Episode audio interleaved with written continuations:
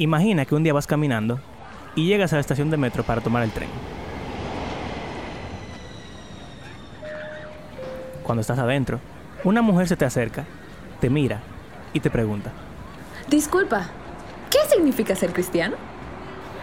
¿por cuántas estaciones pasaría el metro antes de que pudieras contestar su pregunta y ella la entendiera? Más aún, ¿crees que podrías hacerlo en un viaje completo de extremo a extremo? Y si no, ¿cuántos viajes te tomaría?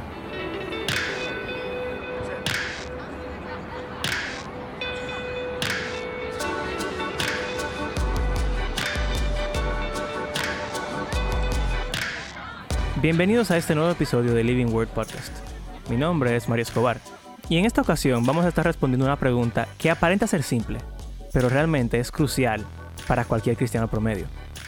¿Qué significa ser cristiano? En este episodio vamos a ser un poco innovadores y tenemos la presencia de un invitado especial, un cristiano promedio como nosotros, para que respondiese una pregunta de la cual él no tenía ningún tipo de conocimiento. Su respuesta se convirtió en la base de esta conversación, y a pesar de que es un poco extensa, estamos muy complacidos con el resultado. Pero bueno, sin más preámbulo, empecemos. ¿Qué significa ser cristiano? Aquí vamos.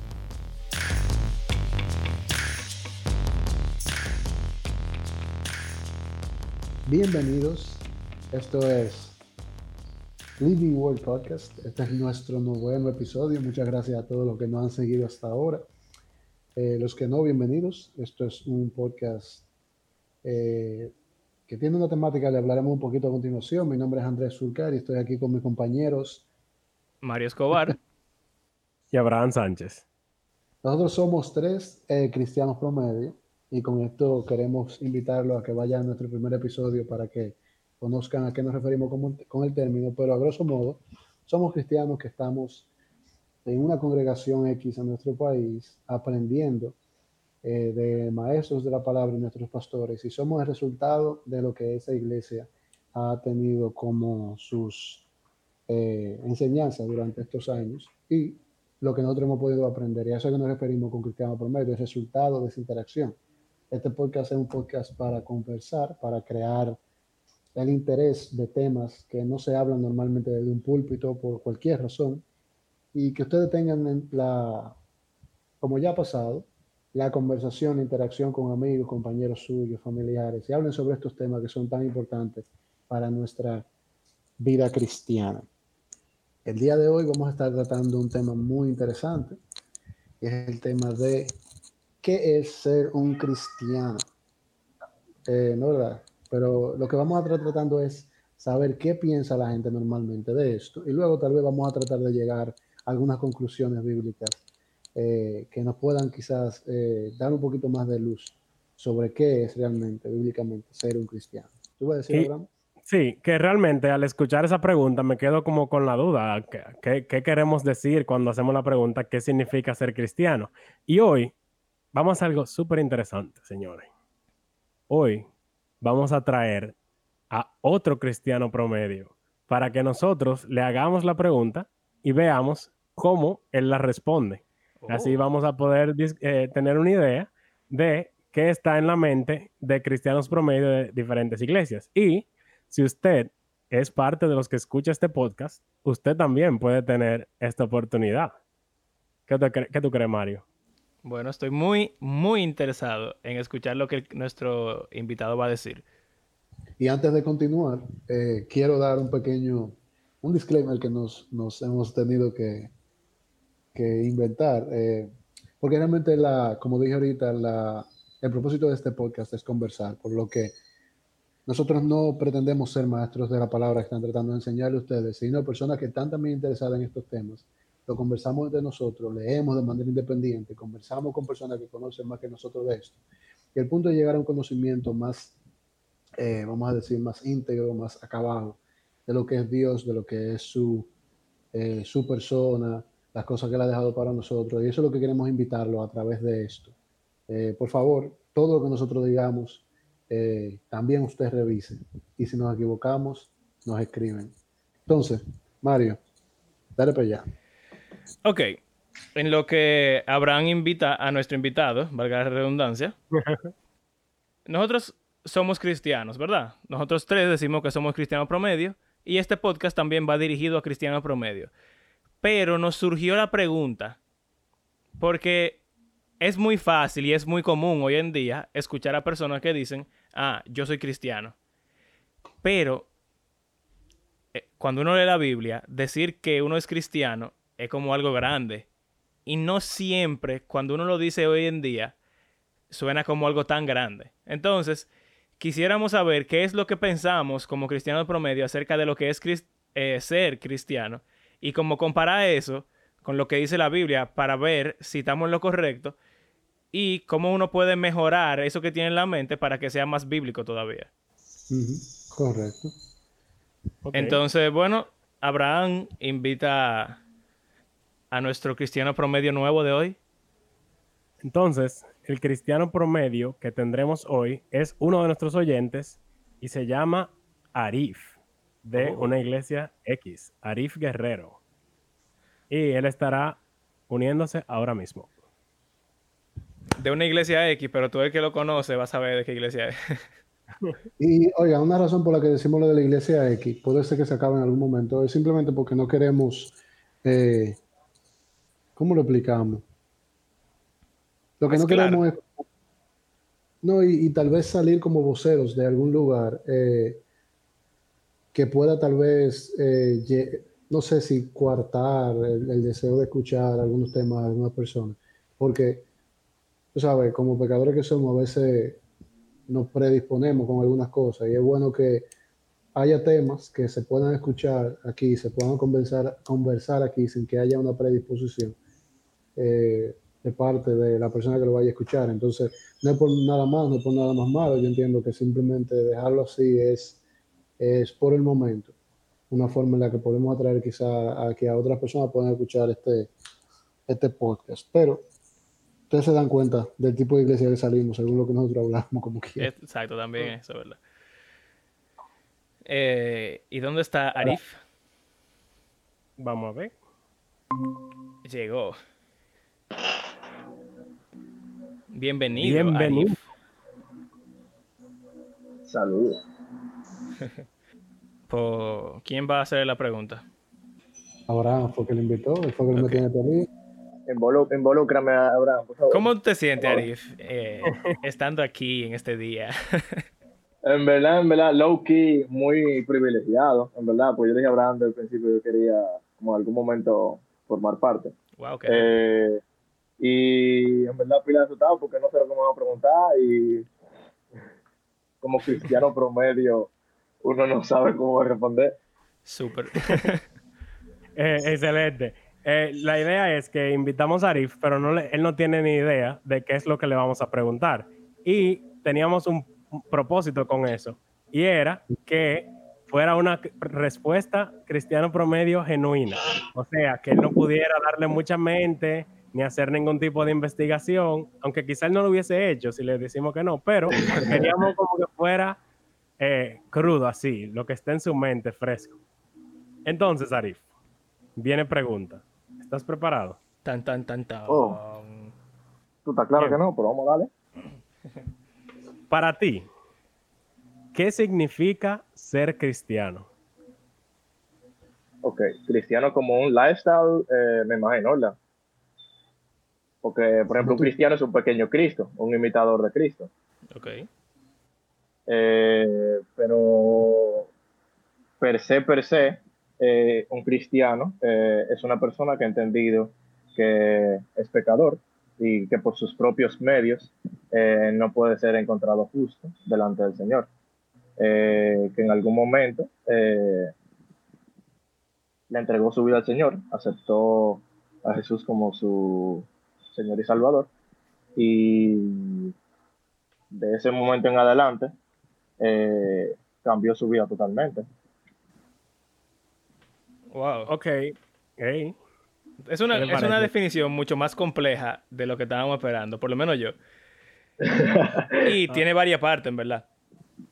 Eh, yo tengo una pregunta, no sé si ustedes tienen alguna pregunta también para hacerle, como una pregunta de follow-up para seguir. Sí, claro, para aclarar alguna de las cosas que él dijo. Lo que, lo primero que me hizo, como que me da curiosidad, entender eso de ser justificado, ser hecho justo por Dios, porque quizá alguien que no haya crecido en la iglesia no sabe qué significa eso.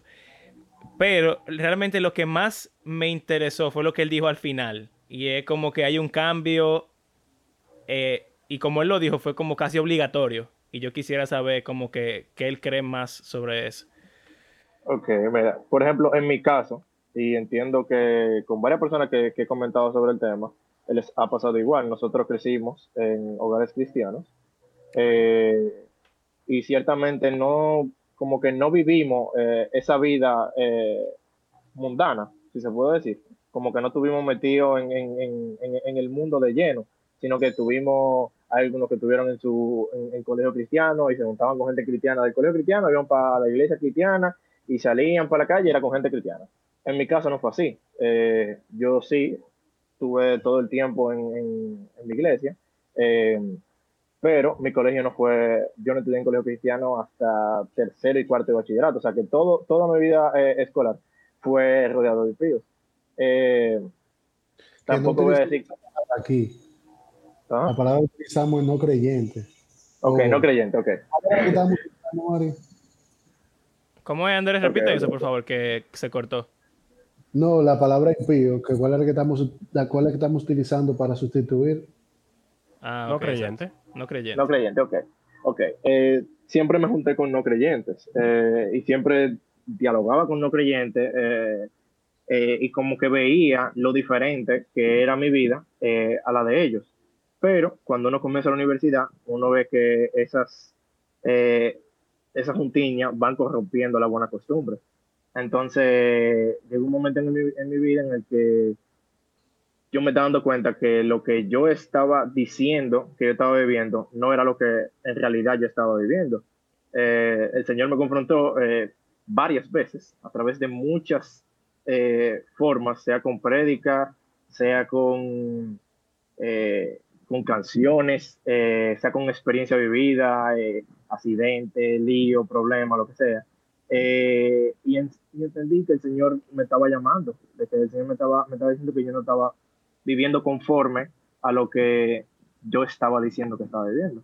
Entonces, ese cambio, ese switch de literalmente dejar el viejo hombre atrás, eh, ocurrió en mí. Ok. Wow. Eh, o sea, me pareció muy, muy interesante y apropiado tu testimonio porque eh, muchas veces como que eh, damos por sentado así como que como que la historia detrás de aquel que dice que es cristiano. A veces, como tú dices, uno cree como que fue que le lavaron el cerebro desde chiquito y entonces no, pudo pensar por sí mismo, pero tú estás hablando de un proceso el que tú eh, y, y experiencias que tú tuviste que te llevaron a incluso fortalecer tu fe en el Señor y, a- y que te confrontó y te, o sea, te mostró que tú no estabas haciendo lo que se supone que tú deberías estar haciendo.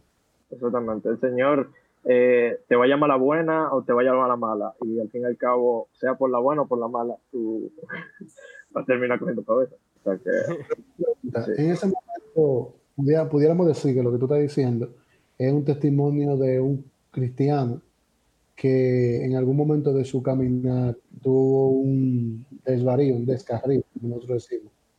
¿Verdad? mm, sí, sí. Señor lo, lo, lo llamó para atrás. Pero ¿cómo tú lo describirías? O sea, ¿tú describirías que fue eso?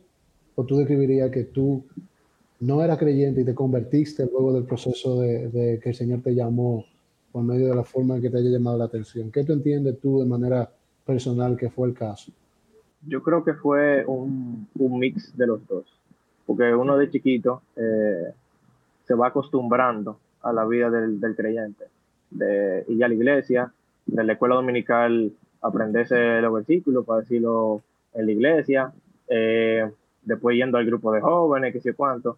Eh, pero yo creo que uno se va dando cuenta como uno va respondiendo a las adversidades de la vida, eh, de qué, o sea, en, dónde está eh, nuestro corazón. Eh, y yo creo que podría decir que fue un mix de los dos, porque yo sé que Eh, yo me acuerdo que yo, yo hice profesión de fe a temprana edad, como a los 12, 13 años, y me bauticé y todo. Pero después, chin a chin, como tú dices, con, con, la universidad y la Argentina y no sé cuánto, como que uno va, se va desviando del camino. Yo le doy gracias al Señor que Él no me dejó que yo totalmente me, me desviara y, como tú dijiste, me, me volvió a jalar para atrás. Eh, y yo creo que en verdad eso fue lo mejor que me pudo haber pasado, porque yo soy una persona, o sea, espiritualmente hablando, soy totalmente diferente a como yo era al principio cuando eh, hice profesión de fe. O sea que yo creo que sería un mix de los dos. Una pregunta. Ya que tú hablas de. Ya que tú hablas de eso de un mix de la profesión de fe y de ahora. ¿Qué es una profesión de fe? Y tú asumes entonces que tú te volviste cristiano cuando hiciste eso y, y como que, como dice Andrés, tú te fuiste y volviste. Pero lo que tú estás diciendo, según yo entiendo, es que en ese momento, en el pasado, cuando tú hiciste profesión de fe, fue que tú te convertiste en un cristiano como oficialmente. Entonces, si es así, me gustaría saber qué significa una profesión de fe, eh, como para entender. Ok, yo entiendo que profesión de fe es cuando uno eh, acepta que uno es pecador, que sin el Señor uno no, puede entrar al cielo, y uno decide, o sea, uno acepta al, al Señor como Salvador. Eh, y ya después viene eh, el bautismo, que ya cuando tú lo haces públicamente, que sé cuánto.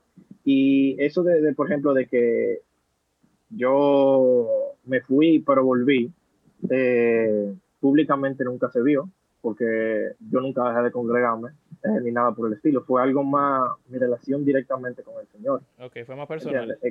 Exacto, fue más personal. Fue que yo, o sea, me di cuenta yo mismo, no porque nadie me lo dijo, ni, ni, porque o sea, no, no, no, fue porque nadie me lo dijo, ni, ni, porque yo dejé de hacer cosas, sino porque habían actitudes en mi corazón, eh, cosas tan simples como hablar con el Señor, eh, tener mis devocionales, eh, sentir esa, esa, pasión de aprender la palabra. y como te dije, cómo reaccionaba a diferentes actitudes. Claramente uno va cambiando y va creciendo, pero ese tipo de cosas fueron como yo me, me, fui dando cuenta como que yo no estaba haciendo las cosas que yo estaba, como te dije, no estaba haciendo las cosas que yo estaba diciendo que hacía, ¿entiendes? Entonces...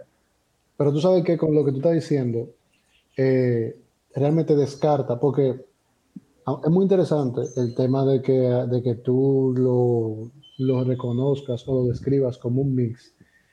Pero si somos totalmente sinceros, es muy difícil que una cosa como esa sea un mix porque tú eras cristiano o no eras cristiano. O sea, eh, no, no, claro, claramente delante de los ojos del Señor yo era cristiano o no era cristiano. Ah, Entonces, por eso es que, es que quiero saber más lo que voy a decir, porque lo que tú estás diciendo eh, está describiendo, eh, digamos, una forma de, de, aplicación de hijo pródigo casi, en el sentido, quizás no de hijo pródigo en sí, pero sí de, de la oveja perdida, por ejemplo, si nos vamos a parar o sea, tú eras de Redil, porque tú estuviste en Redil, y te escapaste por la necesidad, que por eso no comparan con ovejas. O sea, la oveja es un animal súper necio y súper torpe. Y nosotros pretendemos hacer súper necio y súper torpe, como creyentes. Y, y, tú saliste corriendo y la mano del Señor no se apartó de ti y Él salió a buscarte. Él dejó la, 99, la 99 eh, y salió a buscarte para, para rescatarte de, ese estado en el que tú estabas. Y es interesante porque, eh, y lo digo para los que nos están escuchando, porque se nota que tú estás totalmente claro, porque realmente cuando tú haces una profesión de fe, y la profesión de fe, porque es el tema de la profesión de fe, uno no sabe, por eso se llama profesión de fe, qué va a pasar después de ahí. O sea, eso puede convertirse como en la fecha de, de, de conversión de una persona, como puede ser simplemente una profesión de fe. Porque tú dices fue que tú profesaste que el Señor Jesucristo es tu Señor y tú, tú, te, tú te de tu pecado o lo que sea. Puede que haya una descripción un poquito menos, quizá un poquito más específica de, de, lo que es, pero al final, en tu caso, ese se convirtió en el momento en el Señor realmente entró en tu vida. y ya de ahí para allá, que tú lo hayas dejado gobernarla o no, eh, fueron temas entre tú y él que él tuvo que buscar la forma de hacerte caer. Y, y de nuevo, me parece interesante por eso, porque a eso es que nosotros nos referimos muchas veces, y yo creo que a veces lo hacemos de manera muy enfática y no de manera correcta, cuando decimos, no, que fulano no ha dado fruto después de tantos años, o sea que eso puede ser, significa que él no era creyente. Y aunque tenemos, vamos a decir, la licencia bíblica para decir ese tipo de cosas, realmente nosotros no conocemos el corazón y puede estar pasando un proceso difícil como el que está pasando, que termine, desemboque en una reconciliación y en, una, en un acercamiento al Señor, como puede ser que no. Entonces, eh, es interesante, es interesante eh, esa situación del cristiano que se aparta. Yo lo viví, no sé si Mario lo vivió, yo sé que Mario no, eh, Abraham no pasó por ahí, pero es interesante. Sí, y algo que yo diría es que aún sin entrar como en eso profundo de la teología, de cómo tú sabes cuándo tú eres salvo o no, o de que si lo fue al principio y después como que tuvo un proceso y después volvió, o si no fue cristiano hasta el momento en el que él como que te reconcilió con el Señor. Independientemente de eso, eh, según lo que Arif dice, él es cristiano y de eso no, no tiene duda. O sea que actualmente realmente no importa si fue antes o si fue después, sino que él ha experimentado en, su propia vida cómo, cómo es caminar con el Señor y cómo es estar apartado de Él. Y, y notar que cuando tú, estás, cuando tú eres creyente, según lo que mismo Arif estaba diciendo, eso causa en ti una vida diferente, porque tú respondes al Evangelio, porque el Evangelio transforma tu vida. Ok. Em, Arif, una pregunta de sí o no. Ok. Piénsala bien, porque en verdad es una pregunta un poco como, como fuerte. Pero es para que mm. quede bien claro y podamos hablar después. No sé si ustedes tienen otra pregunta para él. Eh, si no, podemos, después de esto, ya pasar a lo próximo. Pero bueno, la pregunta es la siguiente. ¿Sí o no?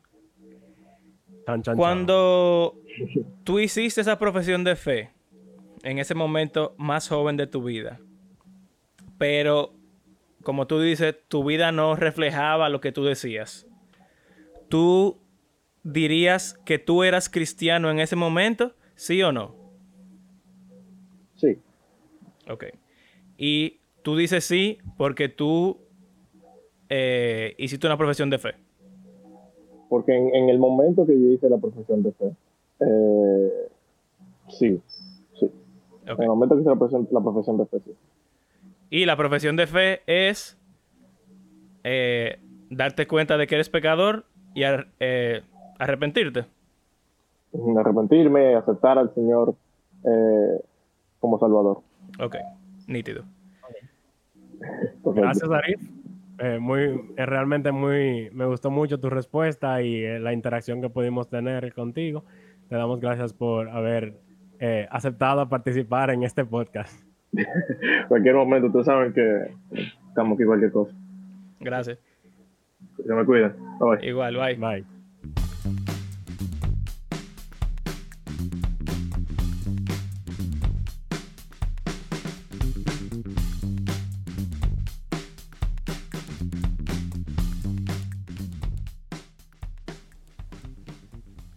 Qué interesante, señores. Wow, eso fue heavísimo. O sea, eso fue demasiado heavy. Tú sabes que la respuesta a mí me sorprendió. Porque yo creo que ustedes, vamos a ver ahora cómo comprende o comprende, ¿cómo se la palabra correcta? Bueno, cómo eh, agrupa todas las cosas que nosotros hablamos o, que vamos a hablar ahora. Exacto. Entonces, entonces realmente vamos a empezar nosotros nuestra conversación ahora. Eh, realmente, ¿qué nosotros entendemos que, que es ser, ser cristiano? Y él empezó eh, bien claro, o sea, es un pequeño Cristo primero, o sea, un seguidor de Cristo. Importante. Y hay que de, de la palabra específica, que si mal no recuerdo, ustedes me corregirán, empezó como una burla casi. Eso dice la tradición que yo he oh. escuchado, por lo menos. Exacto, que era como que esta gente siempre está hablando Cristo, Cristo, Cristo, entonces, y quieren ser como Cristo, entonces, cristiano, Cristito. Exacto, entonces, eh, Eh, una cosa, perdón, Andrés. Aunque nosotros decimos que cristiano significa pequeño Cristo, y pudiera ser el caso, realmente una traducción más, eh, más certera sería decir seguidor de Cristo, como tú dijiste. Porque la idea es como un maestro, digamos, por ejemplo, Sócrates o Aristóteles, tenían seguidores, y de ahí salió, por ejemplo, la escuela socrática. Eh, O sea que sí es esa idea de que son pequeños Cristos porque lo están imitando, pero es la relación de maestro-discípulo que se, que se enfoca en ese término. Exactamente. Entonces, eh, él empezó con eso, luego habló de, de creer en Dios, de arrepentirse de su pecado, lo dijo un poco más adelante, el hecho específico, pero, pero, o sea, nosotros pudiéramos tener una descripción condensada de qué significa ser cristiano, o hay que ir con detalle en cada una de esas cosas. Yo tengo mi opinión al respecto, pero quiero saber qué ustedes piensan.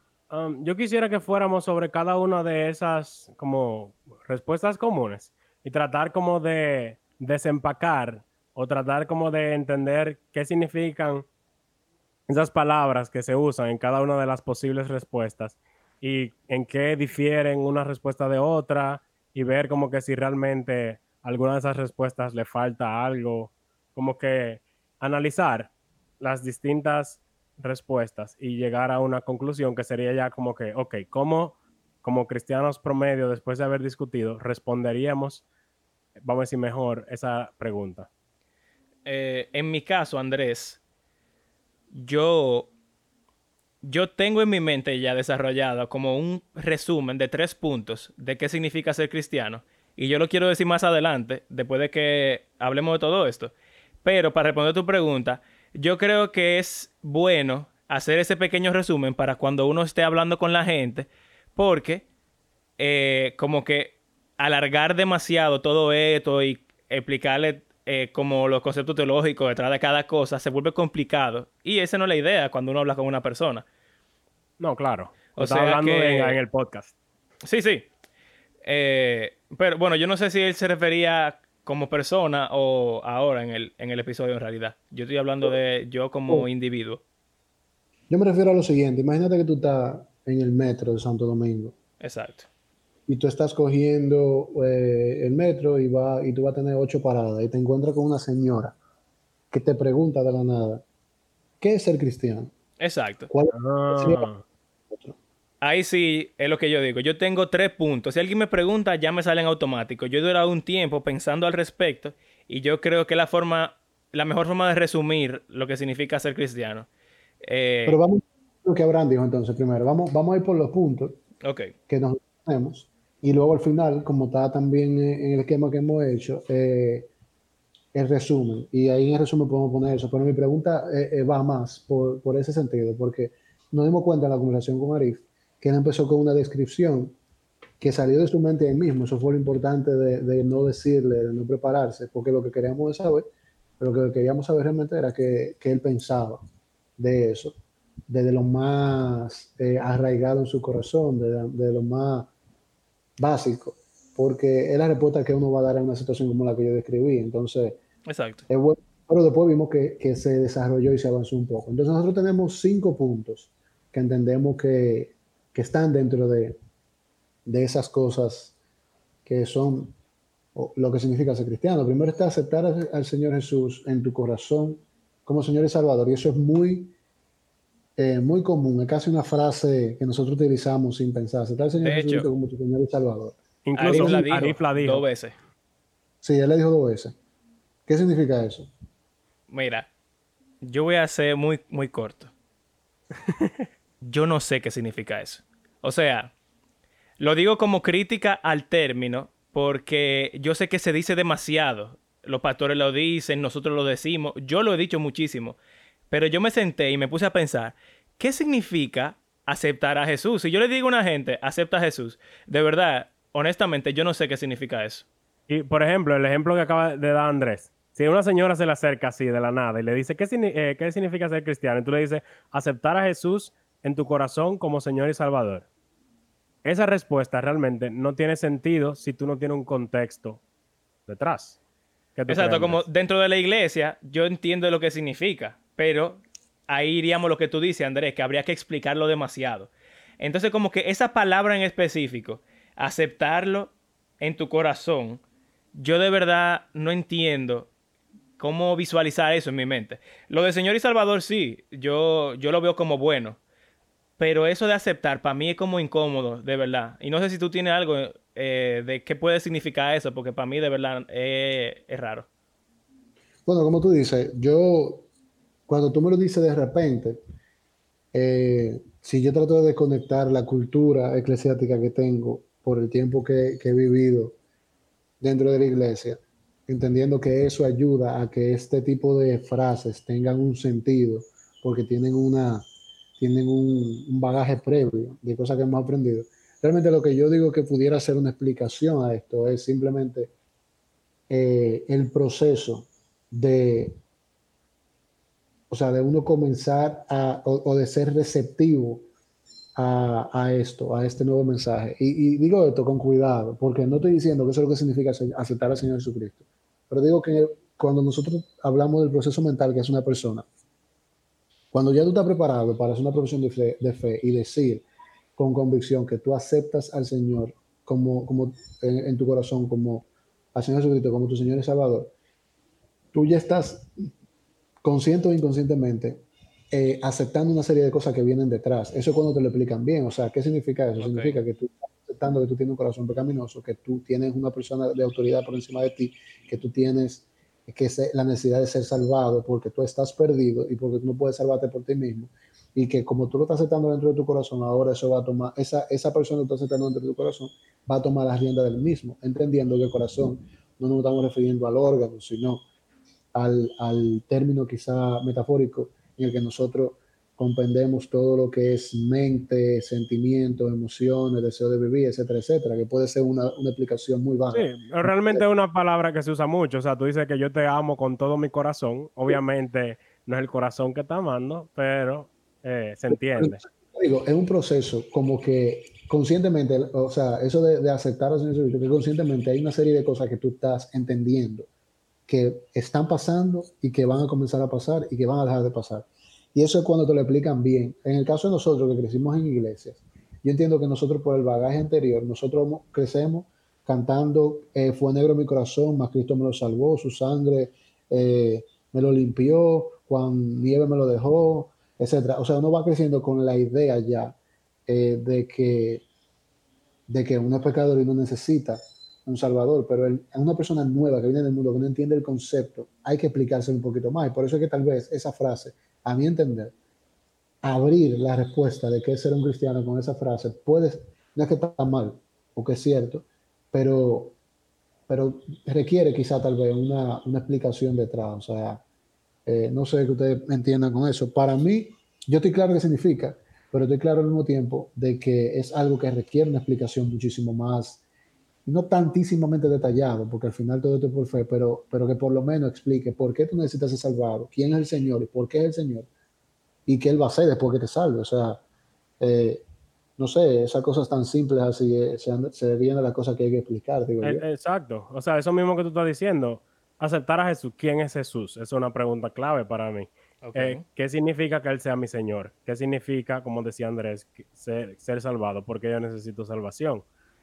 Eh, o sea, son preguntas como, si tú lo analizas, como dice Andrés, desconectándolo del bagaje, vamos a decir, o del conocimiento que tenemos adquirido, se hace un poco como ambigua la, la frase. O sea, que esa frase funciona entre creyentes, definitivamente, porque muestra, como tú mismo decías, Mario. Pero para alguien que, vamos a decir, no sabe nada, quizá en este país, en República Dominicana, funcionaría de cierto modo. Y muchos países, muchos países latinos, tú dices. Sí, sí, países que, que tienen cultura y, y, y, no sé, historia católica. Ok. El concepto de deidad es, es un concepto común.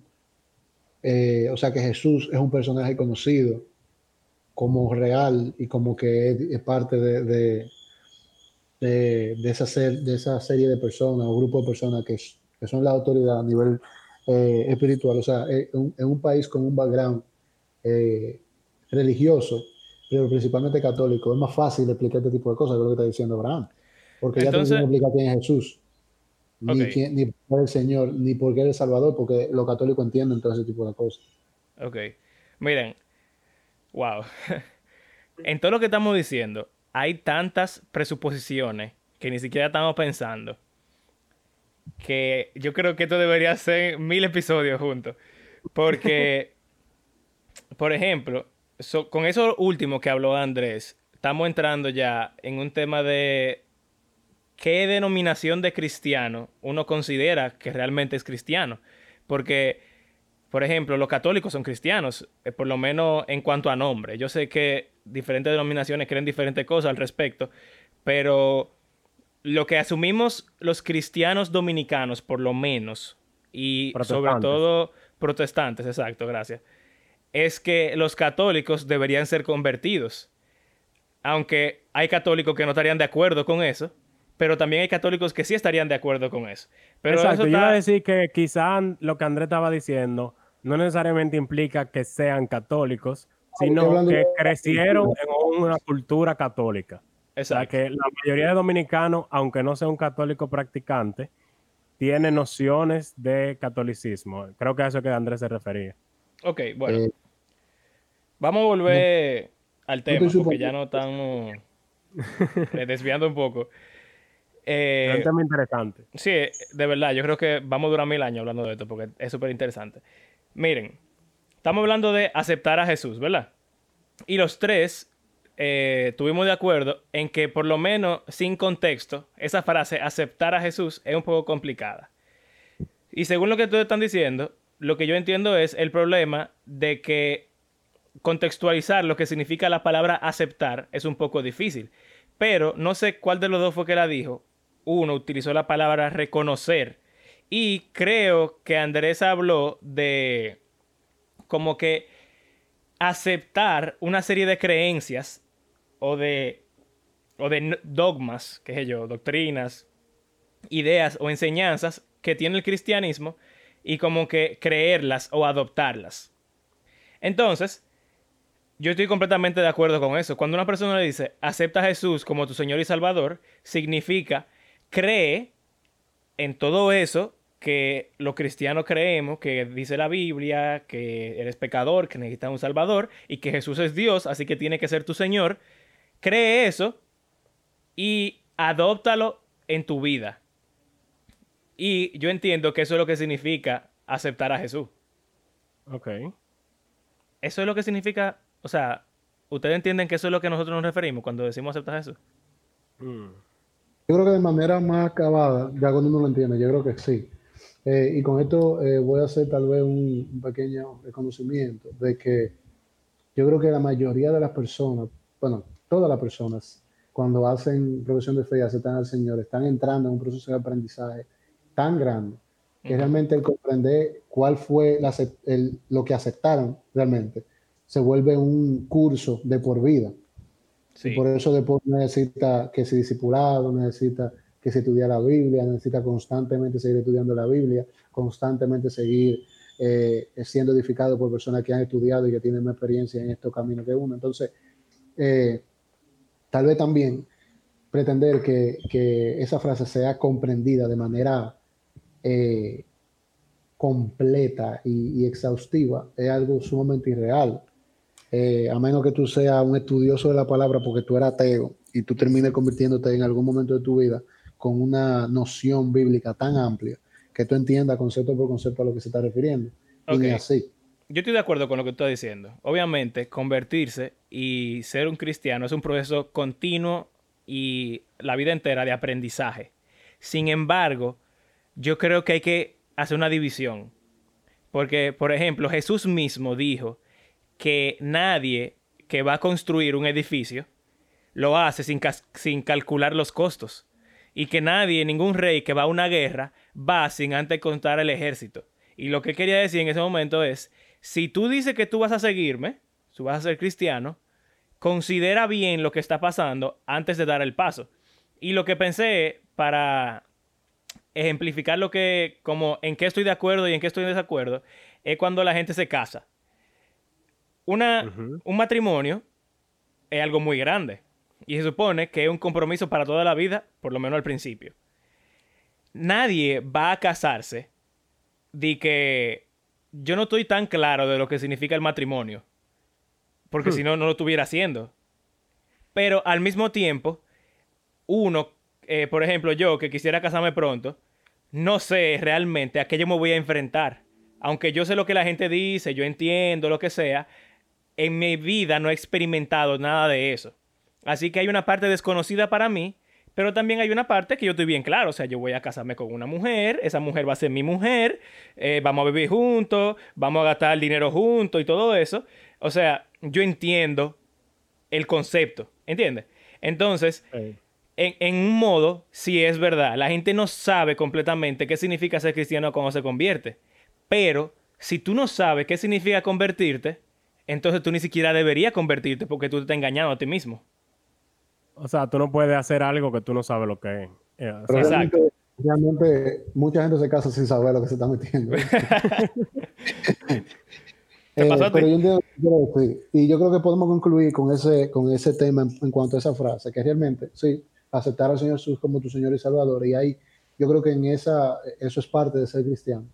Eh, quizás no la mejor oración para abrirla cuando es una conversación con un no creyente, eh, como forma de, de quizás, eh, no sé, predicarle, a menos que tú tengas la habilidad de resumir aquellas cosas que se necesitan aprender eh, o tener o, o verificar si esa persona las entiende antes de uno utilizar esa frase. Pero yo entiendo que, que si una persona describe ser cristiano y, y- y pone esta frase dentro de no le está haciendo mal.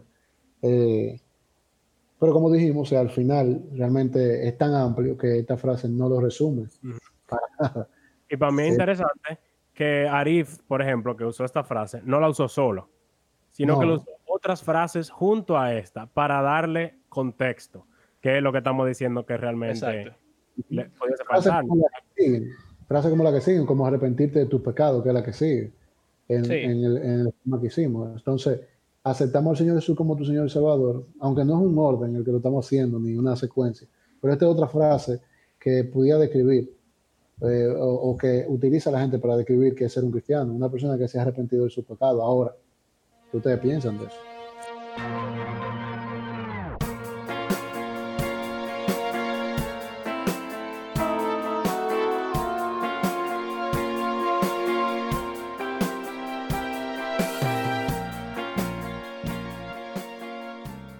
Eh, algo que yo quisiera decir es que esa frase, a diferencia de la anterior, que tengo entendido que no sale en la Biblia per se, sino En que como lado, una- no sale. Eh, sin embargo, esta de arrepiéntanse de sus pecados sale. Por ejemplo, Juan el Bautista eh, predicaba así. Creo que el mismo Jesús, Jesús, decía exacto. arrepiéntanse de sus pecados.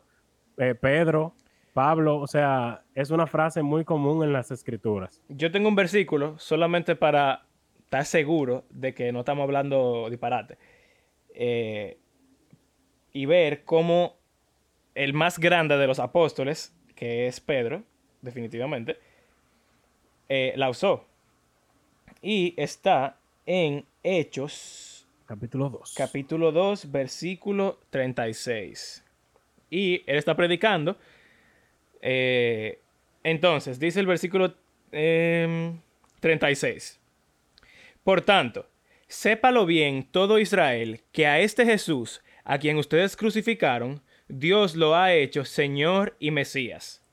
Cuando oyeron esto, todos se sintieron profundamente conmovidos y les dijeron a Pedro y a los otros apóstoles, hermanos, ¿qué debemos hacer?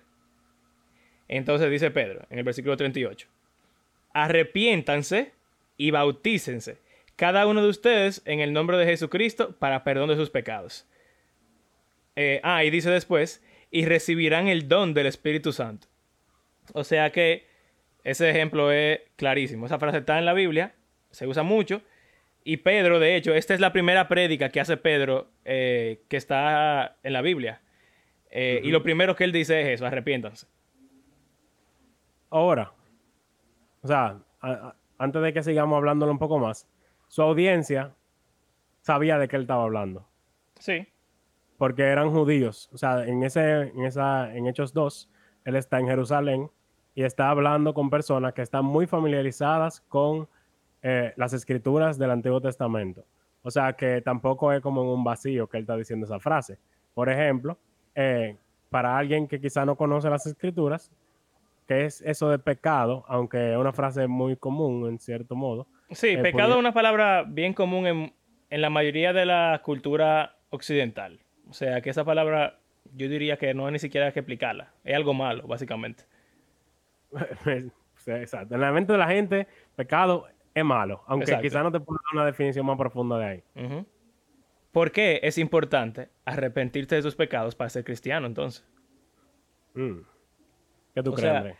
Parece que uno de los requisitos principales para convertirse y ser cristiano es arrepentirse. ¿Por qué es tan importante?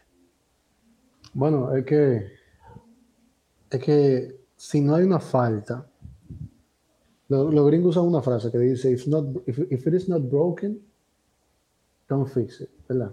Ok. Si no está, no lo arregle. Entonces, si hay necesidad de una, co- o sea, si hay que convertirse, si hay que cambiar, es porque algo no está bien. Mm. Eh, y eso es si nos vamos a la lógica humana. Yo sé que esto no tiene mucho que ver con lógica humana, pero, pero tiene que ver con lógica humana. O sea, la gente la va a utilizar en algún momento, entonces no lo puede guiar para que piensen quizá lógica y después no explicarle. La realidad es que todo esto viene de- desde la caída. O sea, si nosotros nos vamos y, y- queremos buscarle una razón, eh, vamos a decir, histórica, después realmente el Señor creó eh, el mundo, el universo, creó a los humanos sin pecado, hubo pecado, la humanidad cayó y a partir de ahí se necesitó eh, una redención, un salvador. Y esa redención es porque nosotros heredamos ese gen malo, como quien dice, Ujú. de pecado, falta al Señor. Y hay algo que debe cubrirnos, porque es que el Señor es tan santo, Dios Padre es tan santo, tan puro, que no, no puede ni ver en esa condición. Entonces, eh, no sé si eso explica. eh, yo estoy partiendo, obviamente, de una gente que, que, que cree esto como, no sé, como segunda naturaleza, casi. Eh, se me hace difícil quizá pensar en cómo me lo hubieran explicado, cómo yo lo hubiera entendido si no hubiera crecido en este ambiente. Eh, pero, pero no sé. ¿Sabes que algo que me me parece interesante? Y no sé, ¿por qué nosotros, cuando hablamos de todo esto de convertirse, lo hacemos como si estuviéramos hablando a un cristiano? Si la gente que se convierte son los no creyentes, son gente que se supone no tienen el contexto y el bagaje, no van a una iglesia, no saben de teología, quizás nunca han leído la Biblia.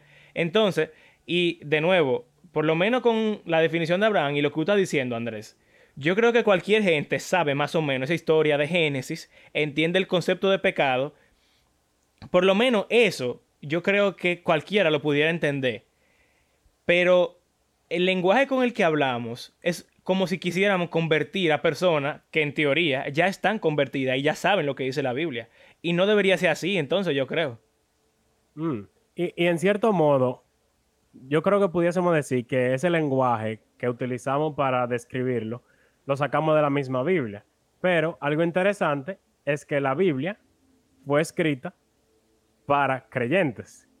O sea que la audiencia estaba fam- eh, familiarizada con ese lenguaje. Y si nosotros usamos exactamente el mismo lenguaje, entonces pasa eso que tú estás diciendo. Sin embargo, hay pasajes como el que tú mismo mencionaste, donde vemos a algunos de los eh, apóstoles predicando, como tú dijiste, a, Pedro. También hay un ejemplo de Pablo, por ejemplo, en un lugar donde nadie sabía ni siquiera eh, quién era el Dios de Israel, que para mí es súper interesante. Él estaba en Atenas y está predicando a los atenienses, que no tienen ni idea de quién es el Dios de Israel, no tienen idea de quién es Jesús, y él lo presenta de una forma muy diferente a la que generalmente lo hacemos. Sí, de hecho, no sé qué tan, fun- qué tan funcional fue mi mensaje. Yo lo voy a buscar. Eh, algunos, si, si no si mal no recuerdo, algunos creyeron, algunos dijeron que él estaba loco. Pues, perfecto. Fue funcional entonces. Porque así funciona con todos. Eh, No, pero hace algo. eh, realmente lo que tú dices, Mario, eh, es, genuina la preocupación, pero yo entiendo que eso va más de la mano tal vez del enfoque que a veces uno coja como creyente. Eh, porque, como dice eh, Abraham, sí hay lugar en la Biblia que uno puede tomar de ejemplo y de enseñanza para, para poder explicar este tipo de cosas a personas que no tienen el background que nosotros nos han dado. Eh, claro. Y deberíamos usar la Biblia, porque para eso la tenemos. Claro, pero lo que digo es que a veces nosotros los cristianos no entendemos muchas veces cuando nos convertimos. Y eso es algo que a mí me chocó una vez que me dijo un, un, hermano de la iglesia, dijo que, que él hubo un momento en su juventud que el Señor eh, como que, no sé si fue por un sueño que él tuvo, algo así, no fue una revelación, sino que él tuvo un sueño como de alguien quemándose y alguien que salía huyendo a, avisarle a la gente que ahí se estaban, que, o sea, que ese edificio se estaba quemando. Eh, y entonces él dijo, eso me, me, trajo a la mente, o sea, nosotros como creyentes, o sea, nosotros cuando nos convertimos, como si nosotros tuviéramos en un edificio quemándose y alguien nos muestra una salida. Nosotros normalmente lo que hacemos es que salimos por ahí y nos salvamos nosotros en vez de, mirar para atrás y ver a todo el que se, está, eh, que se va a quemar en ese edificio y decir, señores, por aquí se sale, vengan y ayudarlo a salir. Eh, entonces, nosotros no nos convertimos para salvar ni punto. Que quizás es otro tema más profundo de para qué somos cristianos. Sí. Pero, ¿por qué somos cristianos? No es para salvar ni punto. Nosotros nos convertimos, ¿verdad? Porque alguien en algún momento, el Señor puso en su corazón el, el predicando para que nosotros no viviéramos en la perdición y no nos perdiéramos, pero al mismo tiempo es el mandato que nosotros tenemos por medio de la, Gran Comisión. Y si entendemos eso, entonces nosotros comenzamos a aprender a cómo explicar este tipo de cosas a personas que no son creyentes. Porque por eso nos quedamos con ese término. Y, lo digo con, tristeza, porque me pongo como ejemplo de que realmente eso nunca ha sido una pasión tan fuerte para mí. Como hay gente, yo he visto, ahorita estábamos hablando de que los super cristianos antes de empezar el, podcast, y yo he escuchado los ejemplos de pastores que en medio de una predicación se ponen a dar gritos eh, porque están llorando, porque hay gente, sabe que hay gente que se están yendo para el infierno. Y, y ese nivel de, de, pasión por el perdido y, y, de pasión por, por el evangelio y, por la, y por predicar es algo que todos los cristianos deberíamos tener, porque de ahí fue que salimos. Y, es triste que el no tenerlo, y, no estoy acusando a ustedes de no tenerlo, sino en mi, en mi caso, de no, por no tenerlo, no sé porque nunca me he sentado a aprender cómo explicarle esto a personas que no tienen el, el background que yo tengo, o que tenemos la gente que crecimos en la iglesia. Y, y es, es, quizá una llamada de atención esto. En contra, vamos a aprender, porque mañana, si una señora en el metro me pregunta, yo tengo que saber con base bíblica cómo explicar esto de una forma que esa persona vaya a entender y no ponerme yo a pensar en base a lo que yo conozco, eh, que puede tal vez no ser tan explicativo, o hacer una palabra. Exacto. Y está muy relacionado a eso que tú estás diciendo ahora. Con, o sea, tú estás viéndolo de una perspectiva como que yo sé que las cosas se, se están quemando, pero no estoy ayudando a nadie, sino que salgo yo solo. Pero hay otro, hay otro, vamos a decir, cara de esa, de esa misma moneda y está relacionado con una de las respuestas que a veces damos. ¿Qué significa ser cristiano? Creer en el Evangelio. Ahora, ¿qué es el Evangelio? Literalmente significa buenas nuevas. Y algo interesante que una vez yo estaba hablando con Mario y fue que él vio una película que le gustó muchísimo. Y primero que hizo fue hablar con otra persona sobre esa película. Tanto así que hubo alguien que dijo, wow, si yo tengo, es que yo encontré algo que para mí es tan valioso que yo no puedo dejar de hablar de eso, sino que a cada persona que hablo tengo que decirle, tú tienes que ver esa película, es muy buena. O sea, que está el aspecto de la urgencia de, ver que las personas se están perdiendo. Pero también está el otro lado de la urgencia de que, wow, estas noticias, estas nuevas, son tan buenas que yo tengo que ir y decirlo. Pero si yo digo a la señora del metro, que la estamos usando de ejemplo, eh, ser cristiano es creer en el Evangelio. Tú la estás dejando igualita. sí. Mira, eh, me acordaste de eso, Abraham, y me diste duro, de verdad. Ese fue un golpe bajo, no haga eso, viejo. Eh, Andrés, cuando pasó eso, eso fue con un estudiante del colegio. Él fue el que me dijo de la película. Yo la vi y le escribí de una vez. Y él fue el que me dijo, yo sé, es que esto es tan bueno que se lo tengo que contar a los demás. Andrés, de verdad, no estoy exagerando. Cuando él me dijo eso, yo me puse a llorar. Porque Así como hablamos en el episodio anterior de que la Biblia te corta por la mitad, esas palabras que dijo ese estudiante se me entraron así. Y yo dije, pero óyeme, si yo tengo esta noticia, este mensaje, no puede ser que una película sea mejor. Y de verdad, yo lloré esa noche y temblé y me sentí como el peor ser humano del mundo. Pero lamentablemente, como tú bien dices, ese sentimiento no se queda con uno. Y eh, eventualmente vamos a hablar de, o sea, no hoy, sino en otro episodio, de la lucha que tiene el creyente con eso de ser creyente realmente y de ser cristiano y seguir a Jesús, porque no es tan fácil como suena. Eh, y Arif, la historia de Arif tuvo que ver con eso, no solamente con qué es ser creyente, sino como que cómo se vive como creyente. Exacto. Eh, pero miren, yo creo que nos estamos extendiendo. Yo creo que está súper interesante, o sea que quizás va a ser un poco más largo este episodio. Pero con eso del Evangelio, ese pasaje que yo leí de Hechos, miren la noticia que Pedro le comparte a la gente. Él dice, por tanto, sépalo bien todo Israel que a este Jesús, a quien ustedes crucificaron, Dios lo ha hecho Señor y Mesías. Es el Evangelio. Esa es la noticia que él le está compartiendo a las personas. Y de hecho, Abraham, que tú fuiste el que trajo ese tema, las buenas noticias del Evangelio y la, la idea de buenas nuevas, que es lo que significa la palabra, es eh, la idea de cuando un rey quiere enviar un mensaje o cuando un rey empieza su reinado, esa primera proclamación o ese buen mensaje que él está dando son buenas noticias de que el reino que él va a traer le va a dar felicidad a la gente que vive ahí. Y eso es justamente lo que Pedro está diciendo en este pasaje. O sea, la noticia que yo le tengo a ustedes es que Jesús, a pesar de haber muerto, resucitó, que está implícito ahí, y Él es el rey, el señor de, de todo. Entonces, como tú dijiste, Abraham, si yo le digo a la doña del metro, mira, eh, tú tienes que aceptar a Jesús como Señor y Salvador, y eso significa creer en el Evangelio, ella no va a saber. Pero, Exacto. si entramos un poco más profundo y decimos, Jesús, ese personaje que la mayoría de la gente, por lo menos en este país, conocemos claramente que Jesús es el Hijo de Dios.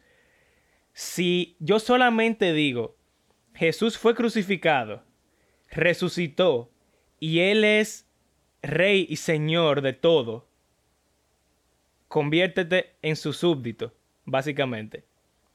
Yo estoy ya resumiendo el Evangelio. Ahora, yo entiendo que eso está un poco también eh, qué sé yo, no es tan claro o no es tan fácil de digerir. Pero lo que, estoy, lo que quiero como decir es que lo que solemos escuchar, hay formas de transformarlo y de ponerlo en, en términos que la gente pueda comprender más fácilmente y que sean, yo diría que mejor teológicamente hablando. Porque eso de, por ejemplo, aceptar a Jesús, como ya dijimos, no está en la Biblia. Y aunque es un término qué sé yo, sencillo y que se pueda entender, eh, quizá no es teológicamente correcto, porque no está. Entonces, si nos ponemos a pensar un poco más, podemos coger estas mismas cosas que solemos decir o escuchar frecuentemente de qué significa ser cristiano, eh, explicarlas más claramente y también que el mensaje sea más apegado a lo que la Biblia dice.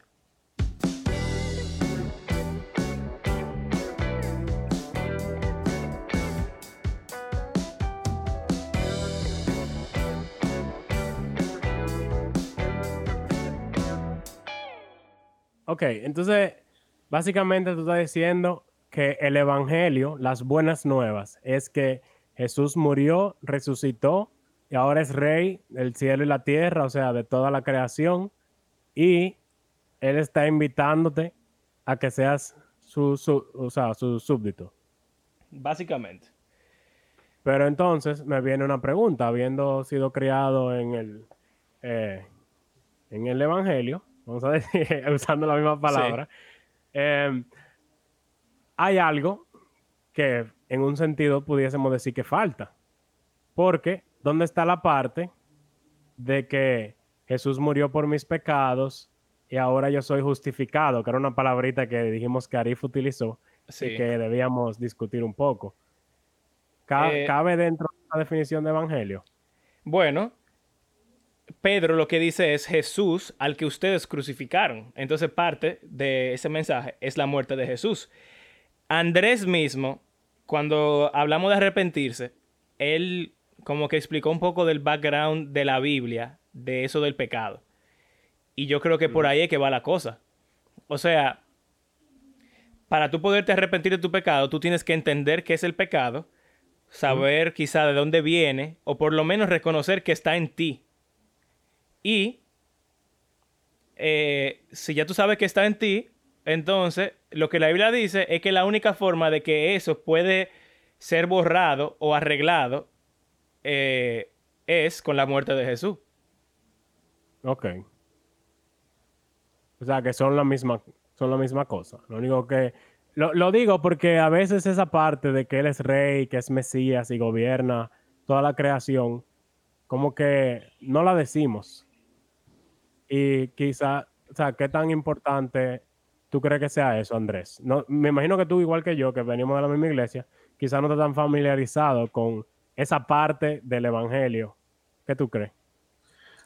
No, que como te digo, al final, eh, cuando, cuando uno hace la profesión de fe inicialmente, sea cual sea el, el bagaje o, la, o el background que uno tenga, la realidad es que todas las cosas que nosotros estamos hablando no van a estar juntas en la cabeza de uno. Eh, y por eso es que como que, es verdad, no mencionan esa parte comúnmente, pero tal vez yo pensando así mientras ustedes estaban hablando, por el tema de lo complejo que es, es que al final se reduce a las cosas que son un poquito más básicas. No sé, porque, no sé, en verdad, no, no te, puedo, no te sé responder exactamente, pero, pero eso es lo que me llega a la mente. O sea, tal vez todo lo que estamos hablando al final se vuelve tan complejo que, que cuando nosotros tenemos que explicar que es un cristiano, realmente no podemos cubrir toda la base que, que, que lleva.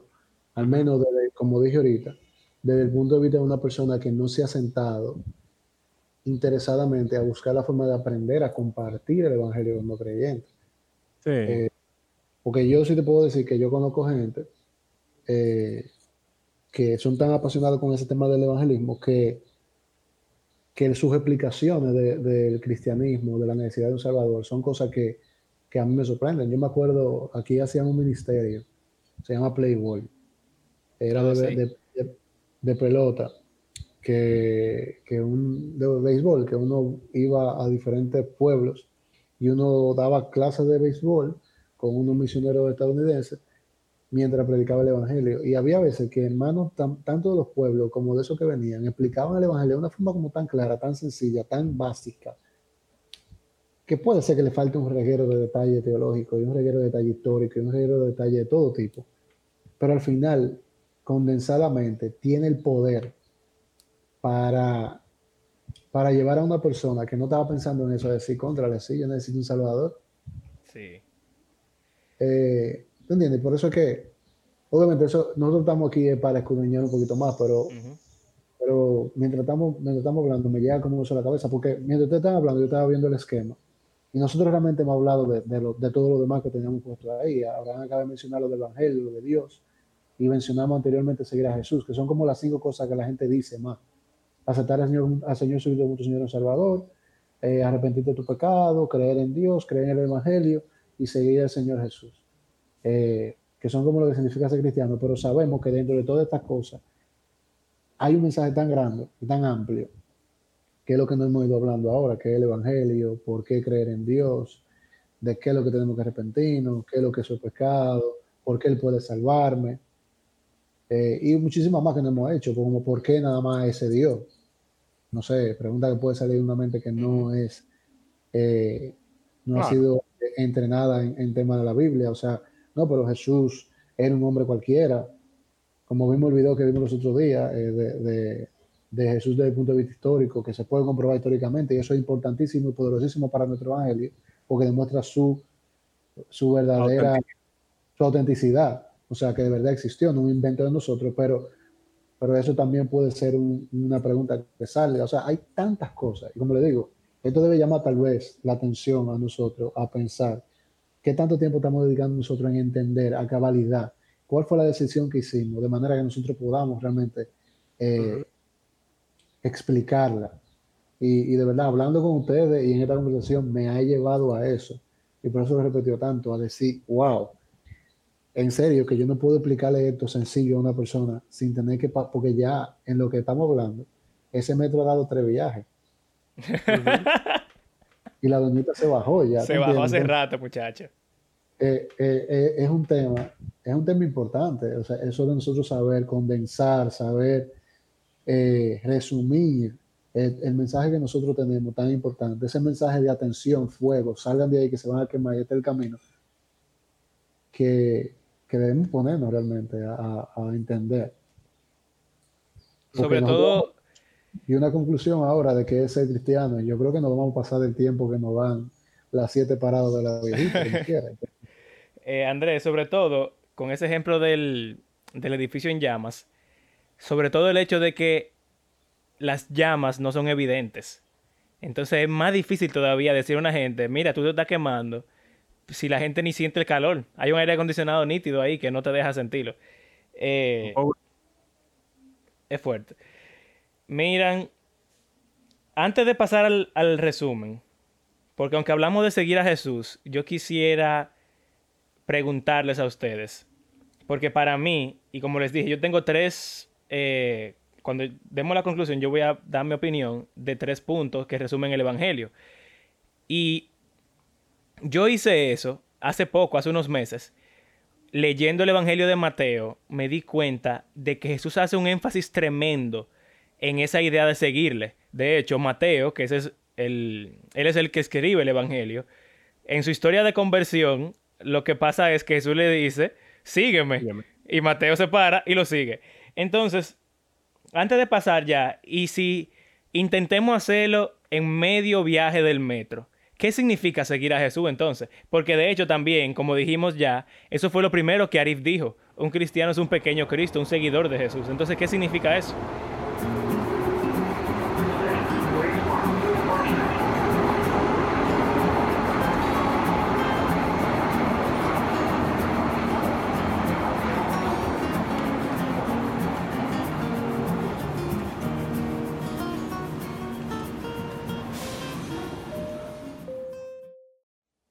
La respuesta no es necesariamente tan complicada. O sea, eh, lo que significa seguir a Cristo es, obviamente, honrar, obedecer y cumplir su mandamiento y suficiente que le aporte su palabra. Yo creo que él no la puso fácil a nosotros en ese sentido.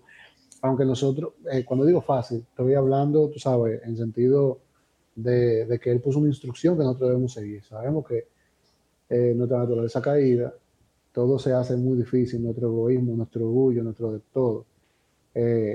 Pero te voy, te voy, a poner el seguir a Cristo con un ejemplo que yo di eh, en un grupo de jóvenes hace poco. Una persona preguntó que como adulto, ¿qué pasaba cuando una regla en su casa, viviendo debajo de sus padres, estaba en contra de lo que, yo quería, de lo que esa persona quería hacer en su libertad eh, como adulto y responsable de sus propias decisiones que es? Y, y, muchas veces, y muchos comentarios hubo, yo creo que ustedes estaban en ese grupo de no, porque tú puedes sentarte a negociar con tu papá y, y tú sabes que, que ya tú eres adulto y él tiene que entender lo que tú piensas, pero en realidad Seguir a Cristo significa que yo voy a ir a la Biblia primero, a ver qué Dios me dice que yo haga en momentos como ese.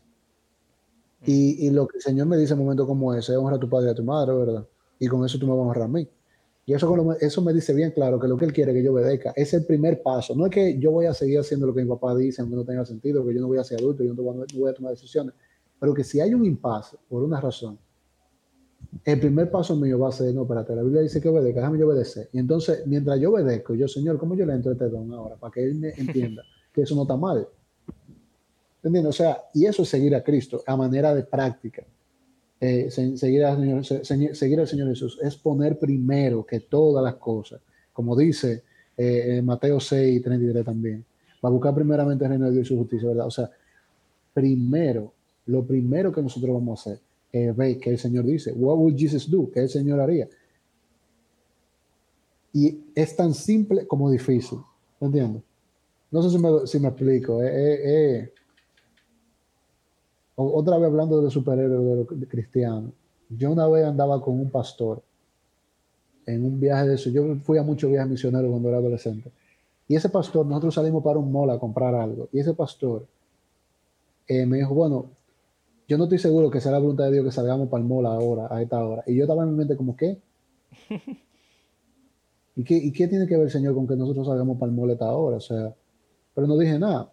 Y, me, y él que me dijo, nosotros, yo voy a saber ahora si es la voluntad de Dios, si encontramos parqueo. Y yo otra vez, ¿qué?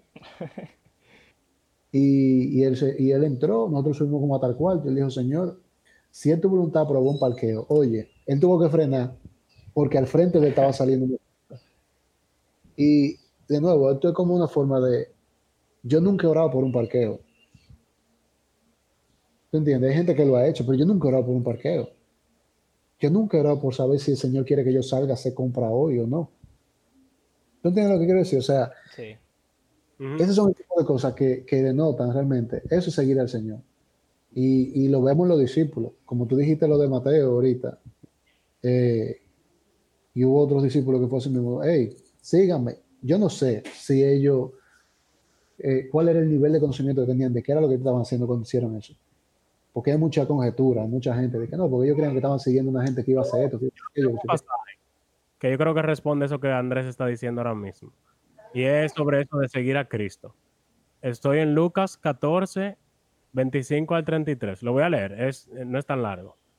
Dice, como grandes multitudes lo seguían, Jesús se volvió a ellos y les dijo, si alguno viene a mí y no renuncia a su padre y a su madre, ni a su mujer y sus hijos, ni a sus hermanos y hermanas, y ni siquiera a su propia vida, no puede ser mi discípulo. Y el que no toma su cruz y me sigue, no puede ser mi discípulo. Porque, ¿quién de ustedes que quiera levantar una torre no se sienta primero a calcular los costos para ver si tiene todo lo que necesita para terminarla? No sea que después de haber puesto los cimientos se dé cuenta de que no puede terminarla. Y todos los que lo sepan comiencen a burlarse de él y digan, este hombre comenzó a construir y no pudo terminar. O, ¿qué rey que se marcha a la guerra contra otro rey no se sienta primero a calcular si puede hacer frente con 10.000 soldados al que viene a atacarlo con 20.000? Si no puede hacerle frente, envía una embajada al otro rey cuando éste todavía está lejos y le propone condiciones de paz. Así también, cualquiera de ustedes que no renuncia a todo lo que tiene, no puede ser mi discípulo. Y ahí hay dos eh, parábolas breves incluidas, pero básicamente Jesús está diciendo, seguirme a mí no es nada más perseguirme como las multitudes estaban haciendo, sino, señores, es algo serio.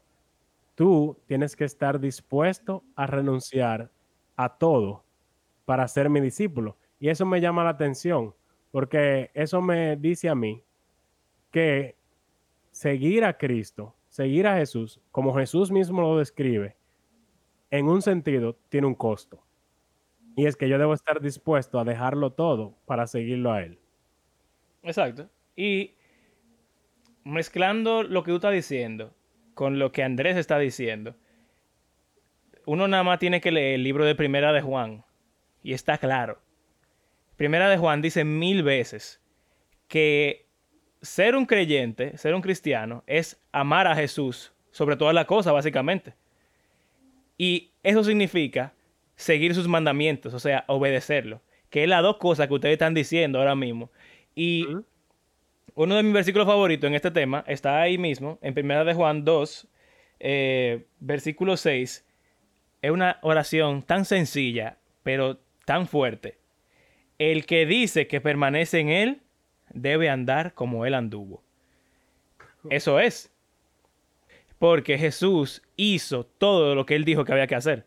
Entonces, cuando yo cumplo sus mandamientos, yo estoy haciendo exactamente lo que él hacía. Yo estoy siendo un imitador de Jesús, un pequeño Cristo, que es, nuevamente, la definición de cristiano.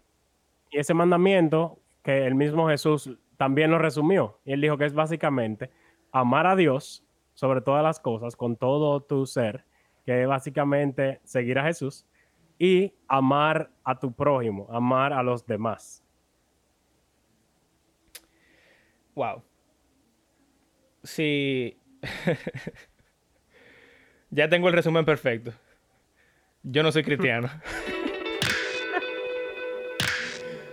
es difícil.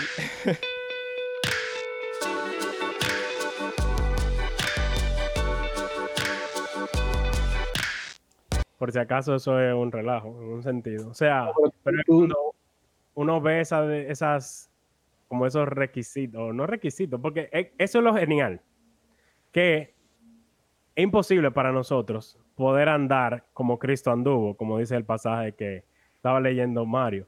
Y eso es lo, lo interesante, que en un sentido tú estás llamado a hacerlo, pero Dios sabe que tú no vas a poder hacerlo. Y por eso em, es el punto de la justificación que habíamos mencionado. ¿Y qué significa la justificación? Que por la obra que Cristo hizo, eso que Él hizo se aplica como si yo hubiese sido el que hubiese vivido así. O sea, que yo creyendo en Cristo, lo que es cierto de Él se vuelve cierto de mí. O sea, la vida perfecta que Él tuvo, vamos a decir, ante un juicio, es como si esa fue la vida que yo viví. Y a pesar de mi fracaso, a pesar de, como dice Mario, yo no soy cristiano, o sea, yo no puedo vivir así. Pero a pesar de eso, Dios, por medio de la obra de Jesús, dice, tú viviste igual que Jesús. Una locura. Eh, parece que el seminario le está haciendo efecto a Abraham ya. Está hablando como un teólogo. Por fin. Estábamos por él. Señores, vamos a resumir y a concluir. Eh, yo tengo mis tres puntos, pero no sé si ustedes quisieran decir algo más. Eh, no, yo, yo lo único que voy a decir es que yo he hablado lo suficiente y no me voy a atrever a resumirlo yo. Pero podemos dejar como parte de, de el reto, tal vez para nuestros oyentes, es que en este, en el post que vamos a hacer de este episodio, dejen su, su resumen de lo que ustedes entienden que es ser un cristiano, no a partir de lo que nosotros dijimos, sino a partir de lo que ustedes pudieron tal vez sacar de lo que nosotros dijimos y de lo que ustedes han aprendido durante toda su vida. Como decía Mario, realmente cuando uno llega a la conclusión que él llegó, es cuando uno está entendiendo tal vez de- de- de- en, en, en su, quizá en su en su composición más básica, qué significa ser cristiano. O sea, es un tema extenso, es un tema que, que requiere, como decía Abraham, también mucho sacrificio. Eh, como decíamos en ese mismo grupo de jóvenes que tuvimos, o sea, parte de, de ser creyente significa que mis, en mi, mi forma de entretenimiento, la forma en la que yo paso el tiempo, va a estar pasada por eso. La forma en la que yo hablo con la persona va a estar pasada por eso. La forma en la que yo hago negocio va a estar pasada por eso. La forma en la que yo gasto mi dinero va a estar pasada por eso.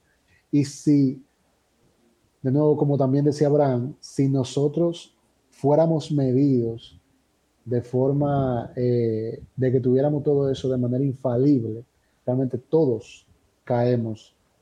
Como dicen los gringos, eh, we fall short, o sea, nos quedamos cortos, porque en, alguna, en algún lugar estamos fallando y no estamos siendo cristianos. Por eso es que esto de ser cristiano, eh, a pesar de que es un tema general de nuestra vida, un sello, que no hablamos de eso, no hablamos de, de que estamos sellados, elegidos, etc.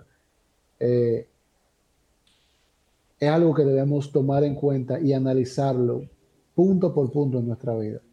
Porque eso de seguir los mandamientos de Dios y cómo lo aplicamos a cada área de nuestra vida, a cada, a cada pequeño detalle de nosotros vivimos, lo que de verdad termina eh, convirtiendo a nosotros en seguidores de Cristo. Y en, en, pero al mismo tiempo, como decía Abraham, es un tema también de un disfrute. Es mucho sacrificio, es mucho, es mucho esfuerzo, hay muchas cosas que hay que cumplir, es verdad, pero no, no es ahí que radica la, la belleza de ser creyente, radica en el tema de, lo buen, de la buena nueva del Evangelio, que somos salvos, y que no solamente somos salvos y soltados en banda, sino que somos salvos y el Señor en su gracia y su misericordia nos dirige, nos guía y nos ayuda a cumplir con esas cosas que, que entendemos que son parte de ser cristiano. Por eso decíamos ahorita que, que no es como que aprendemos de una vez.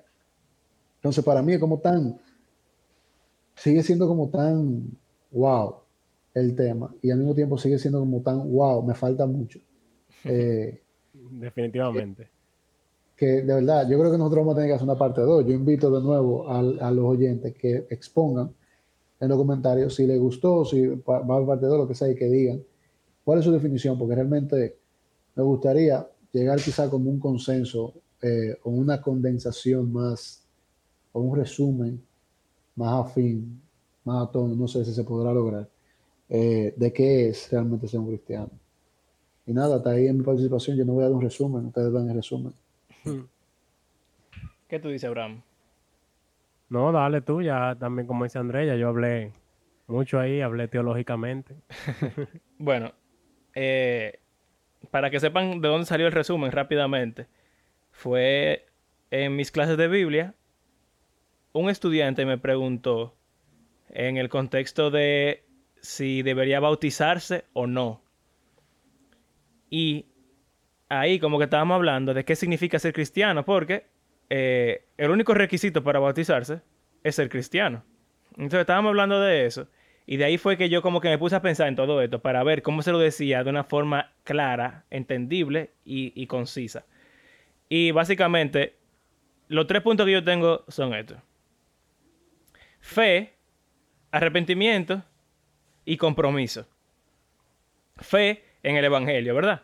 En el mensaje ya de toda la Biblia. Esa es la parte más complicada quizá, porque ahí es que uno tiene que entender la definición del pecado, de por qué Dios creó el mundo, lo que sea, que anda mal y por qué necesitamos un Salvador, como Andrés dijo al principio. Pero básicamente, si yo tengo fe y yo creo en lo que la Biblia dice de mí y de mi condición, y lo que la Biblia dice de quién es Jesús y de lo que él hizo, esa es la primera parte. Eh, arrepentimiento. Después de que yo creí lo que dice la Biblia, entonces el mismísimo Jesús me invita, arrepiéntete de tus pecados. Entonces yo tengo que decir, ok, si lo que la Biblia dice es verdad, hay muchas cosas en mi vida que no van bien y yo tengo que cambiarlas. Entonces yo me arrepiento porque no quiero seguir haciéndolas y eh, como que tengo el deseo de cambiar por lo menos. Entonces, el tercer punto va después. Yo me tengo que comprometer a ser un seguidor de Jesús. Yo creo ya el mensaje. Yo me siento mal y estoy arrepentido porque yo no he vivido como debería vivir según Dios. Ahora yo me comprometo a vivir como Jesús vivió y a obedecer lo que Dios dice. Yo creo que esas tres cosas, por lo menos en mi mente, resumen lo que significa ser cristiano. Estamos de acuerdo. Y me parece muy interesante que en cierto modo todo eso es lo que hemos hablado. Y que también, volviendo a la respuesta de Arif, él aludió a cada una de esas cosas en su respuesta. Lo único que no, no en ese orden específico, pero como que se pueden ver pinceladas de cada uno de esos conceptos en lo que él dijo que significaba ser cristiano. O sea que, de cierto modo, no es que no tenemos no, es que no sabemos lo que es ser cristiano, sino que no lo hemos, vamos a decir, sintetizado de esa forma. Sí. Em, bueno, no sé si tienen algo más que, agregar. Yo de verdad estoy súper feliz con esta conversación. Me siento eh, súper feliz también con la respuesta de Arif y creo que los tres eh, como que nos sentimos con ese deseo de poder entender mejor el Evangelio para poder explicarlo mejor. Y de no solo entender mejor el Evangelio y explicarlo mejor, sino también de seguir a Jesús como Él nos manda a seguirlo.